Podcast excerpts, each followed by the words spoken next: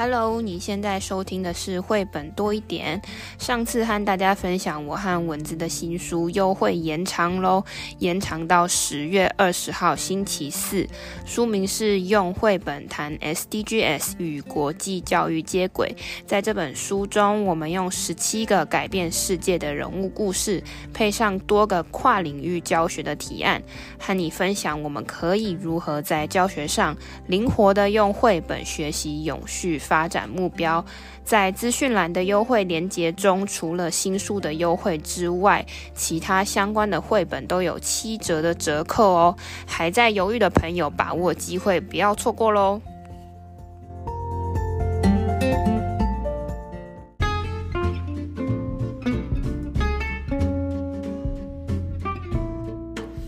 嗨，大家好，我是皮老板蚊子。今天我们这一本书。感谢小鲁文化点 小鲁文化点播点播吗？谢谢，希望呃，如果你想听什么都可以来点播。今天我们这一集的这本故事可以说是干货满满。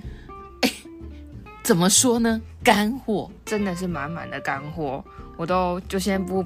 不，不要漏梗好了。今今天我们要讲的，但是我讲书名大家就知道了。哎，对，马上就破梗啊！我们今天要念的这本书，要读的这本书叫做《爸爸小时候第一次逛迪化街》。迪化街 就是干货，就是一个卖干货的地方。对，当然我们节目也是干货满满啦。所以迪化街是一个。有一点历史年代感的一个地方，然后通常是办年货的时候，大家都会很热闹的在这边去买一些，呃，什么虾米呀、啊、鱿鱼啊。你买的太少了吧？买太少吗？还可以买中药材啊，什么这些东西就在迪化街。贝呀、鲑鱼呀、啊、鱼翅啊、鲍鱼啊，封面就有告诉我们可以买好多好多。不过封面让我们知道好几好几。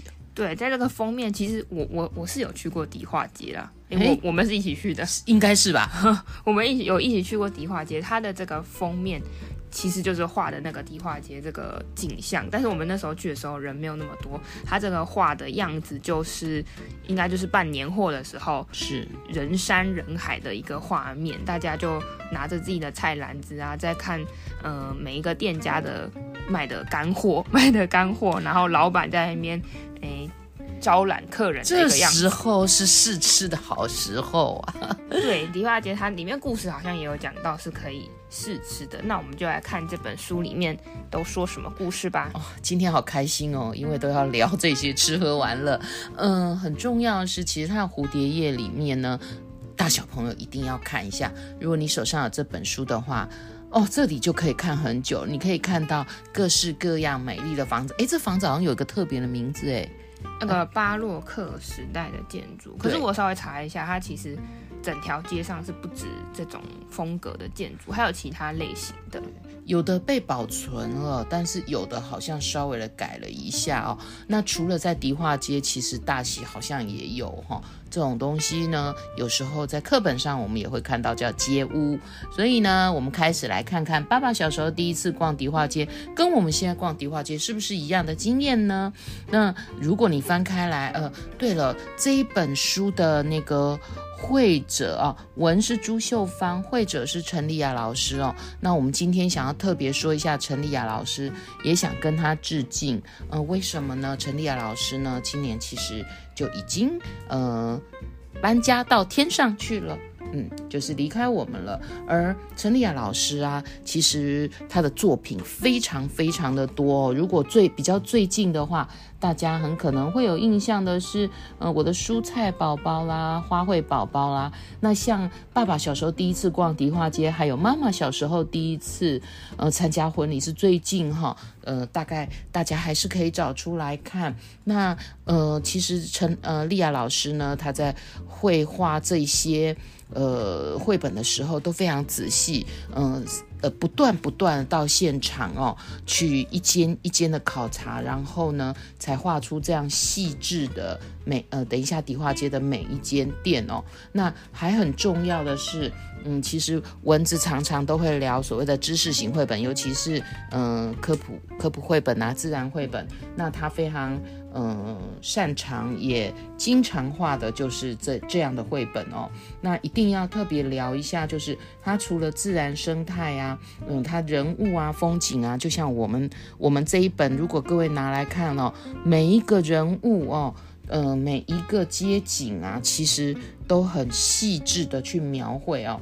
那它呢，常常是用压克力颜料啊、水彩啊、色铅笔跟广告颜料，小笔先勾勒，再层层堆叠上色哦。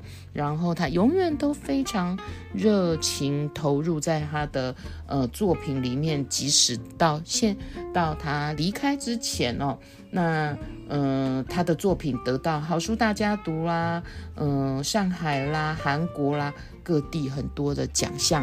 呃，今天特别把绘者多做一些介绍，也是向他致敬。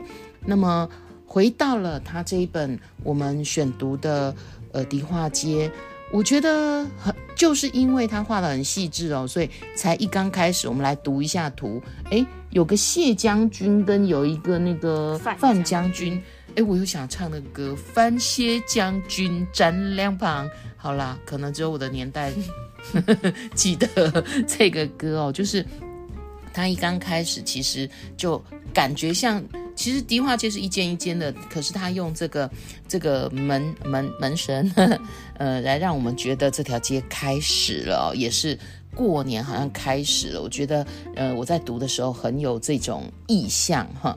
那总之就是快过年了，然后呢，我跟着爷爷来到迪化街买年货。那呃，这里也要跟大家说一下，哎，这个我是谁呀？皮老板，应该是小朋友的感觉吗？对，可是主角就是爸爸，所以这里面的我就是爸爸，然后跟着对爸爸小时候，这个我是那个感觉是爸爸小时候，然后跟着爷爷，好，就是他的爷爷到底化街。那嗯、呃，为什么刚刚会出现门神啊？到了那个大道城啊，我们大家都会去一个那个城隍庙拜拜。好像是保平安，可是啊，有一个传说，哎，不知道皮老板知不知道？很多人会到那个大道城霞海城隍庙去求姻缘。你说月老吗？哎，对，你有听说过吗？好像有，但是我没有拜过月老。哎，这会不会是你到现在？都自己一个人啊，好好来，那我们再来往呃跟着迪化街往前走。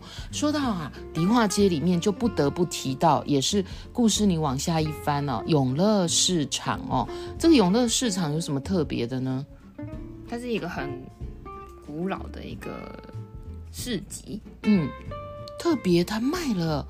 各式各样的布哦，我自己呢，小时候因为我国中同学啊，他们家就在这里开布庄哦。以前开布庄的人是呃，算是有钱人哦。这样子吗？嗯，对啊，开布庄的是老板的呢。嗯，那所以大家可以看得到，丽亚老师在这个图里面啊，那个每一块布啊，花色啊。哦，看了都觉得很开心。那所以他们去那里，他跟爸爸他们去那里选什么呢？选布，选用野餐的布哦。啊，选好了呢，其实有剪布机耶。你有看过剪布机吗？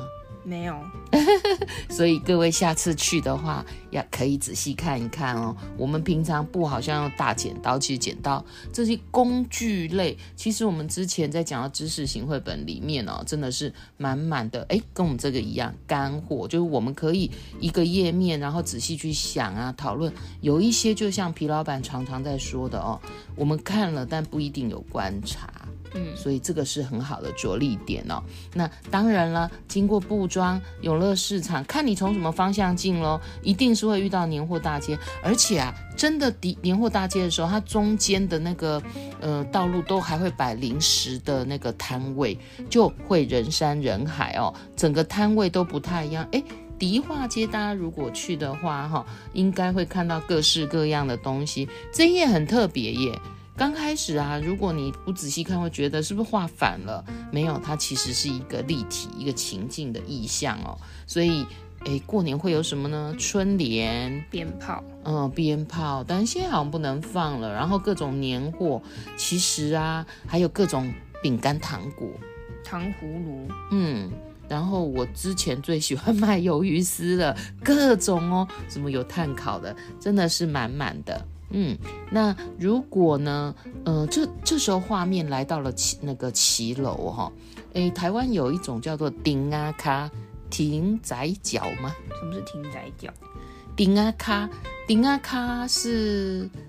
走廊，然后又可以遮蔽风雨，也就是呃，其实，在这一页啊，哈，如果你看到这一页，会看到生鲜冷冻食品的图的这一页，它有说走进顶啊卡停直角，哈，很安全，就是走廊，然后是有屋顶可以遮风避雨的，而且车子基本上啦。应该是不可以在走廊，现在很多人都会停在走廊，其实是不对的哦。然后这个呢，其实丁啊卡这个街屋，等一下呢，我们可以来聊一聊，谈一谈，它还真的是呃不同的风土才会产生的这样特别的建筑哦。那么迪化街往下逛，我看起来我们今天真的要逛很久了，所以呢，蚊子跟皮老板可能只带大家逛几间就得先结束了。那还有中药行，我最喜欢这个了，它中药行里面有各种药材，呃，最早我是去买。所谓的除湿茶啦，它的别名应该是叫减肥茶嘛，就是除湿气的。然后接着什么够吧灸的啦，顾眼什么菊花、决明子什么各式各样。所以这边的中药啊，除了真正的药物之外，呃，还有很多其实是一些可以养生的茶。现在如果各位去看，还会很方便，一包一包的，很简单的。嗯，就是马上可以冲泡的。那么刚刚那个丁啊卡啊，其实也就是我们现在在说的骑楼啦。嗯，对，忽然想起来了哦。好，那继续往下走哦。经过中药店，刚刚一刚开始，皮老板说的干货来了。哎，为什么叫干货啊？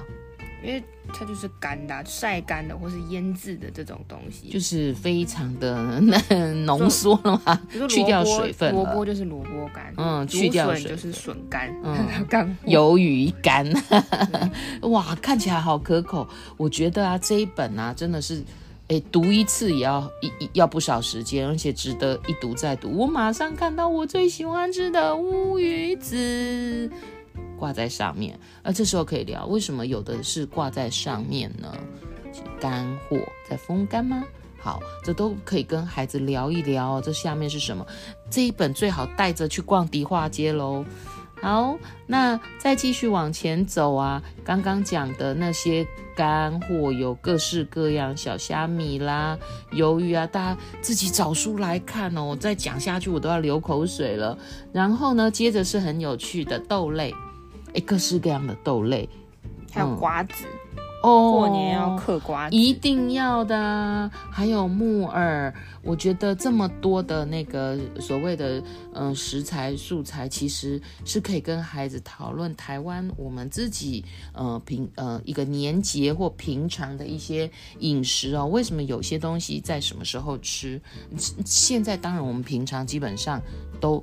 都都可以吃得到，但是就在那个时间点吃，特别有一种感受到传统文化的感觉。哎，吃的逛完了，就走到大街上来哦。那离开骑楼的时候，你就比较能看到所谓的那个街屋哦。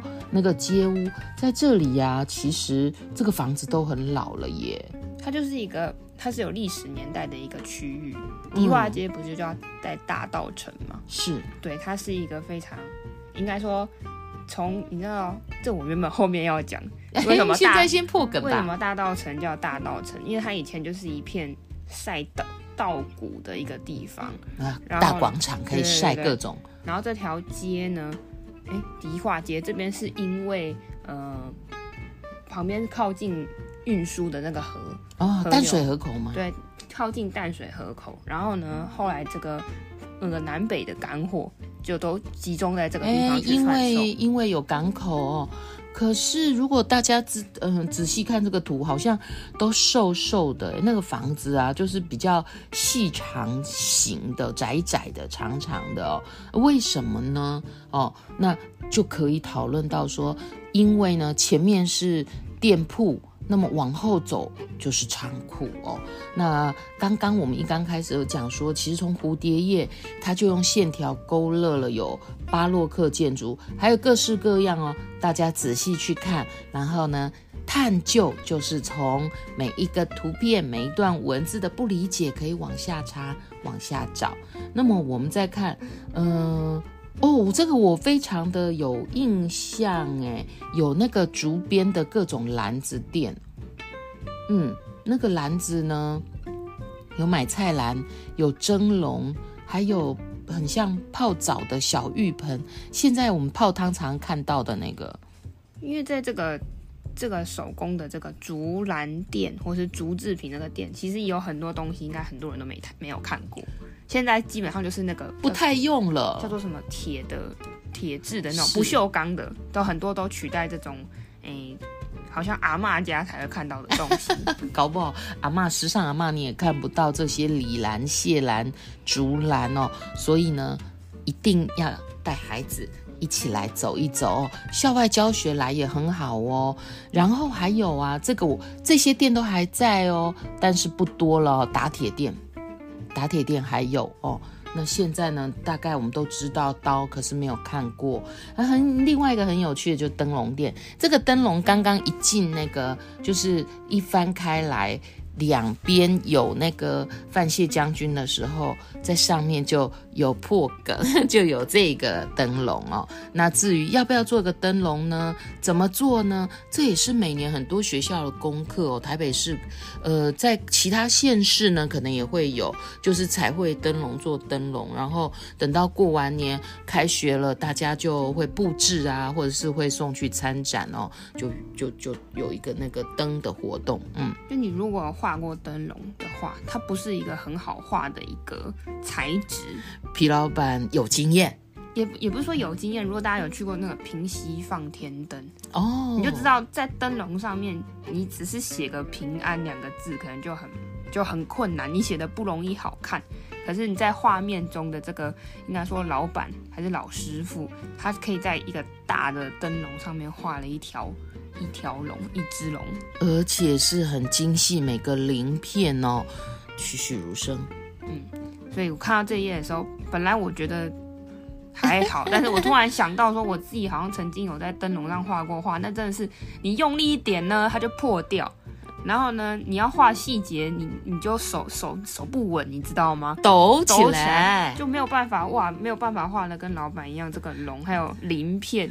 所以他是老板吗？不过我们很希望刚刚讲这些东西哦，不要失传了。那可是我们很宝贵的文化呢。嗯，然后呢，其实啊，再往下看，有看到一个好像是水果摊哦。诶，如果你现在去迪化街啊，真的有个十字路口哦，它是卖果汁的，它就卖两样诶。它就是那个柳丁汁跟柠檬，我每次去都要喝一下哦。所以那个街口通常会有一些呃，大家逛逛一逛哦，要喝个的什么东西的这种呃，现在大家喝手摇饮啦，以前可能就是一些就吃水果解渴。嗯嗯，他的整本书就是用的那个这个老师应该是很擅长的水彩或是色铅笔，嗯、就他可以。就是因为我没有实际去过迪化街，就有点像很，它不像照片那么真实，可是又很温暖的一个感觉，就是有种复刻吗？就叫妇科的感觉，复刻迪化街的那个场景，然后。它真的是每个细节都画得很仔细，尤其我们刚刚有讲到一些，比如说干货的店，对，它它没有在偷懒呢，每一个香菇就是一个一个一颗香菇，每一个绿豆就一颗一颗一颗绿豆，然后呢，诶，比如说它有一个地方是有这个叫什么小鱼干或者鱼干，它就一条一条，每一只的细节都非常的非常的。仔细吧，你就一直看那鱼竿。虽然我我就看这页，它这页 它这页就是一盘一盘的这些干货，我就看了很久，真的看的就很像真的一样。可是又你知道它是画的，就是这真的是很让人想念的一个绘者哦。他非常兢兢业业，然后希望透过他的笔触带给我们各种文化的产物。那其实我看完这本书之后，我上网再查一下大稻城这些资料。因为大稻埕虽然就在台北，台北的一个算是市中心的边旁边一点点，是啊，然后其实很多人都会去，不就不管，因为它现在算是一个 文青景点，你知道吗？是啊，现在去那不只是有这一刚刚嗯绘本里面这一些啊，它可是很多特色咖啡厅的地方。对啊，就是那种如果你喜欢古古宅或什么古宅咖啡馆或者古宅的这种文青小店，就很适合去大道城。走一走，而且啊，最这这近年来还很流行，大家去那边呢，租个旗袍啊或什么啊，在街上走啊，拍拍照，所以它是一个呃很复古又可以保存文化的地方。然后呢，我在找资料的过程中，我发现它有一个网站可以推荐给大家，我会留在下面，这个网址留在下面，它就介绍很多大道城的一些嗯知识，比如说它有分，比如说大稻城有很多百年的老店。嗯，那这些老店有什么特色？然后刚刚像是这个蝴蝶叶、扉页的那个地方，有很多建筑，它有特别去点出来每一个百年的建筑，因为它有的是。有的是有翻修的，有的是有保留它原本的样子的。嗯、然后还有我们刚刚一直讲的一些干货，它里面卖了哪一些南北的这些货，然后有哪一些中药材，然后当然还有我们刚刚讲的月老的部分，它也有写在里面。然后也有一些文创，它也有介绍，还有一些新的一些，哎，不是新的，就是一些庶民的小吃，当地有特色的小吃，它也有介绍。就是这个网站，大家务必去搭配服用。为什么呢？因为刚刚皮老板已经介绍一些哦，它包含音乐戏曲，诶，那个南北货街品茶赏艺文创之旅、自行车游、中药材料、码头文化。啊，刚当然有讲我爱月老哦，所以哦，真是满满的那个 知知识量。你刚刚不是有讲到那个乌鱼子吗？我记得有一间店有卖什么乌鱼子奶诶奶盖茶，哎哎，肯定要去。这里有个特色餐厅下午茶，里面啊都很精致，就会有这些创意的点心呢。那像是这个大道城里面，其实有几个，我想大家一定看得懂的建筑。第一个就是它有一个屈臣氏。诶，我记得那个屈臣氏也是有那个建筑特色的，什么巴洛克式吗？对，它这个屈臣氏不是像我们一般路上看到那样绿绿的，嗯、然后还有灯的这种，它就是融合在这个情景里面，这样才好，这样才好。然后它还有一个特色就是，诶，不知道大家去大道城，说是看到这个屈臣氏的时候，你是不是只看到屈臣氏大药房这几个扛棒大字？你可以再往后退一点点。你再往后退几步，再往上看一些些，它有一个嗯比较小的字样，在应该是在三楼那个地方，它写了“龙鳞半塔为记”，别人不得冒笑的这个字样。哎呦，那个时候已经有品牌行销的概念。对啊，所以这个就是算是一个历史的一个痕迹吧，你可以稍微。后退几步看一下，不要看到招牌很兴奋就进去，就是算是迪化街屈臣氏的一个特色。来迪化街一定要看看建筑，那时候是一九一七年的时候就有这里了。嗯，一九一七距离现在百年喽，你一百年，对，对，它就是百年之一的一个建筑。然后你还有另外一个你一定看得懂，就是邮局啊，有我们都有经过，但是我们可能都会愣一下。对，这迪化街的邮局，它的前身就是诶、欸、台北永乐亭特定邮便局，邮便局有点像日治时代的一个名词。嗯，那它现在就是。变成是迪化街的邮局，然后它也是融合在这样子统一的建筑里面，它也不是特别绿的那一种，就是比较古色古香，保留它诶建筑传统的这样子的造型。嗯，那刚刚说有蛮多巴洛克，巴洛克到底是什么样就叫巴洛克？这个巴洛克的建筑，它是最早是从日本引进来。台湾的，就它不是台湾本啊，日治时代，不是台湾本来就有的一个建筑的一个特色。然后它会在这个，它它的特色会用很多红砖呐、啊，然后它的墙壁外面会有非常多华丽的这些呃装饰，有点像比如说，哎、嗯，如果看扉页或是你看真实的照片，就是它的柱子啊，或是柱子的转角的部分，都会有一些花草或是一些。其他的一些比较细节的石子的装饰品，嗯，常常也会有个山墙，就是比较嗯，像像我们写中文那个山那个屋顶的地方，你可以看一下。那其实它在迪化街除了巴洛克式的诶仿仿巴洛克的这些建筑之外，还有另外两种有，有没有我们自己比较接近我们自己文化的呀？还有另外两种，有另外一种就是诶、欸、比较现代主义的这种建筑。现代主义的建筑特色是长什么样？就稍微比较方正的，就不会那么多花纹，然后装饰比较没那么多比较平整一点的这样子的。嗯的建筑也是在在那个迪化街可以找到，然后还有另外一种就是比较闽南式的建筑。闽南式的建筑又是什么样子？有瓦片是吗？闽南式对，它就是有瓦片，而且它诶可能它有翻新过啦，所以图片看起来它都会有那种诶咖啡色的那种感觉。它最早就是那个张权建筑，嗯，而且它比较跟巴洛克不一样，是它没有那些花花草草的装饰。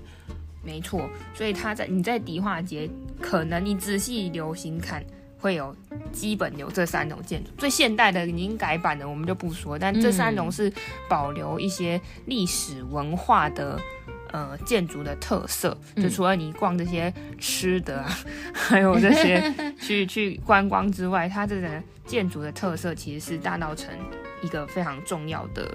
算是历史古迹吧，人家都百年了。嗯嗯嗯。那说到哈，会有这么多，不管是街道、街屋，还有这种建筑特色，很重要的其实是风土决定了这一些哈。就是为什么为什么要有骑楼躲风雨啊？那就表示这个地方的人文气，这个地方的气候啊，还有其实啊，嗯，哎。换跟你说一下哦，像这个街屋啊，大概一八九六到一九一一年哦，这个这个可是当年的都更啊。现在我们在在呃皮呃那个皮老板跟蚊子住台北市啊，到处都在想说要都更，那是当年年代的都更，然后所以呢就公布了那个台湾家屋建筑规则啊，然后选择一些示范的地方，然后做一些都市计划，嗯。